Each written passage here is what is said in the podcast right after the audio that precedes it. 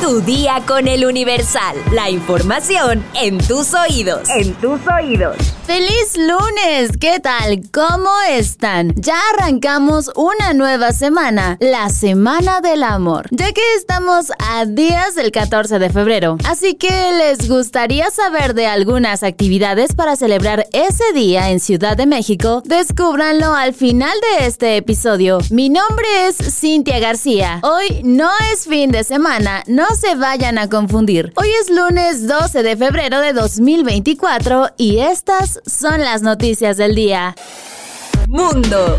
La agencia antidrogas estadounidense difundió una foto de envolturas de fentanilo con la imagen de Travis Kelce, el jugador de Kansas City que hoy se enfrenta a San Francisco en el Super Bowl 58. Este fentanilo acaba de ser incautado en la costa este de Estados Unidos. Los narcotraficantes incluso aprovecharán el furor del Super Bowl 58 para atraer a nuevos clientes. Dice el mensaje que comparte las imágenes. En la publicación, la DEA no aclara cuánto fentanilo confiscó, pero recuerda la campaña One Pill Can Kill, que lanzó junto con la NFL para difundir un mensaje de alerta. De acuerdo con los Centros para el Control y la Prevención de Enfermedades, todo indica que en 2023 la cifra de muertes relacionada con las drogas volvió a romper récord. El cártel de Sinaloa es el principal proveedor de esta droga y por tanto es el blanco principal de las agencias de procuración de justicia estadounidenses. En 2023, la DEA incautó una cifra récord de 78.4 millones de pastillas de fentanilo y casi 5.000 kilos de fentanilo en polvo. La agencia advirtió que de acuerdo con pruebas de laboratorio, 7 de cada 10 píldoras confiscadas por la DEA contienen una dosis letal de fentanilo.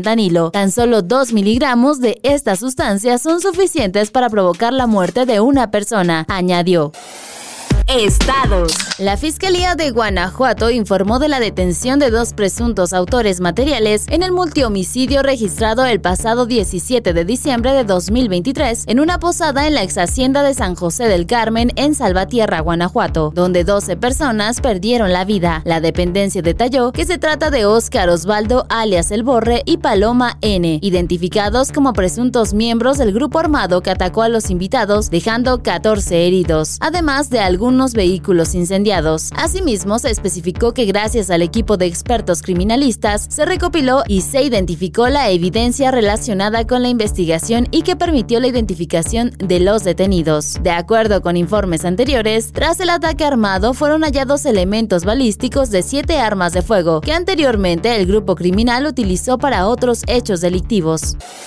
Espectáculos. El Super Bowl ya no solamente es para aficionados del fútbol americano, pues también se ha convertido en un escaparate ideal para los artistas que participan en el espectáculo de medio tiempo. Un ejemplo destacado del impacto que puede tener esta presentación en la carrera de un famoso es el caso de Madonna, quien actuó en el medio tiempo del Super Bowl en 2012. Pocos días antes de su actuación, lanzó el sencillo Give Me All Your Loving, el cual experimentó un aumento notable en descargas, con 115 mil descargas adicionales solo en la semana posterior al evento. Pero no solo fue ese sencillo, pues toda la música de la famosa también experimentó un aumento del 410% en ventas durante esa misma semana. A pesar de los claros beneficios que puede brindar esta oportunidad, algunos artistas han optado por rechazar la oferta de la NFL para participar y sus razones han sido variadas, como Adele, quien fue una de las primeras artistas en rechazar la oportunidad presentarse en el espectáculo del medio tiempo en 2017. Yo no bailo ni nada parecido. Ellos fueron muy amables al ofrecérmelo, pero les tuve que decir que no, dijo la británica. Un año antes, la banda estadounidense Metallica también rechazó la oferta de los organizadores del Super Bowl. Argumentaron que su estilo musical y su imagen no se alineaban con los artistas que tradicionalmente participan en el espectáculo de medio tiempo. No somos pop ni tenemos brillos o ese tipo de cosas que creemos que se necesitan para estar ahí, aseguró el líder de la banda cuando se dio a conocer la noticia. En 2019, Rihanna declinó participar en el evento deportivo, pero finalmente aceptó formar parte del último espectáculo celebrado en 2023. La razón de su negativa en el año mencionado fue la controversia surgida cuando la NFL congeló la carrera del futbolista Colin Kaepernick por protestar arrodillado durante el himno nacional estadounidense durante un partido de la liga. Ese mismo año, la cantante Cardi B se negó a participar por la misma razón que Rihanna, ya que la comunidad afrodescendiente se encontraba indignada con la actitud de la liga por las protestas del que era el mariscal de campo de San Francisco. Y aunque se desconoce el año, Jay-Z es otro de los artistas que se manifestó contra la organización del medio tiempo, al rechazar su invitación, pues querían que su presencia en el escenario del show sirviera de gancho para que artistas como Rihanna y Kenny West, quienes ya habían rechazado participar, aceptaran llegar en colaboración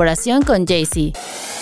Deportes. Llegó el día más esperado por los aficionados de la NFL en todo el mundo. Y es que ayer por la tarde en Las Vegas se disputó el Super Bowl 58, la gran final del fútbol americano de los Estados Unidos. El moderno Allegiant Stadium recibió a los 49 de San Francisco y a los Kansas City Chiefs en el último partido de la temporada 2023-2024. Para el medio tiempo, el artista que estuvo a cargo del show fue Usher y desde la tribuna Taylor Swift se llevó las miradas mientras apoyaba a su pareja, Travis Kelce, pieza clave de los Chiefs, quien jugó su cuarto Super Bowl y podría ser el último partido en su carrera. Al final la dinastía se consagró, pues son los Kansas City Chiefs los campeones del Super Bowl 58, luego de vencer a los 49ers de San Francisco, convirtiéndose este en el cuarto campeonato de la franquicia y segundo al hilo. El 14 de febrero, tú y tu pareja tienen una cita en la Torre Latino para dar el sí con una de las mejores vistas del centro de la Ciudad de México. Desde hace varios años, en el emblemático rascacielos se organizan bodas temáticas en las alturas, las cuales no tienen validez legal, pero resultan una actividad fuera de lo común para celebrar San Valentín y una buena anécdota para recordar. También Lúpulo, un restaurante especializado en pizzas napolitanas, ubicado en la avenida Cuauhtémoc, en la colonia Narvarte Poniente, tiene una excelente opción para ti. El plan consiste en una cita romántica o entre amigos para tomar un taller de pizza en forma de corazón. Incluye cuatro bebidas por pareja, pueden elegir mezcal, gin o cerveza artesanal, papas a la francesa o gajo y la pizza que ustedes mismos van a preparar, la cual van a elegir a la carta. Otra opción es Sound Travel, empresa especializada en turismo musical, quienes organizan un tour para festejar al amor de una manera muy original. Habrá mezcal, paseo por los canales de Xochimilco, justo al atardecer, visita a un vivero para adquirir plantitas, además de una cerveza artesanal, pulque y un concierto romántico en vivo. Entonces, ¿cuál va a ser la opción para ti? Ahora sí, vámonos con nuestra sección favorita, los comentarios. Gabo Robles nos dice, buen domingo, disfruten el domingo familiar de Gracias Gabo. Sara Magali Rojas nos comenta, saludos desde San Juan del Río Querétaro. Saludos hasta San Juan del Río Querétaro Magali. Armand nos dice, excelente día Mr. X. En los pueblos mágicos les faltó Jicotepec de Juárez, Puebla, un pueblo mágico cafetero y la Virgen más grande de Latinoamérica, una cruz de cristal enorme. Muy buena tu recomendación, Armand. Habría que ir a visitarlo. Y finalmente, Bukup Kameshivalva nos dice: ¡Wow! No olvidaste, Cintia. Gracias por la lista de pueblitos mágicos. Será una meta en este 2024 para cumplir. Como siempre les digo, tomamos en cuenta todos sus comentarios y los leemos todos. Y como siempre, no podemos irnos sin antes agradecer a Oscar Cañas por su excelente trabajo en la postproducción de este episodio. Ahora sí, ya estás informado, pero sigue todas las redes de El Universal para estar actualizado. Si te gusta este podcast, compártelo. Además, no te olvides de activar tus notificaciones para no perderte ningún episodio. Recuerda que estamos de lunes a domingo y mañana sigue informado en tu día con El Universal. Tu día con el Universal. La información en tus oídos. En tus oídos.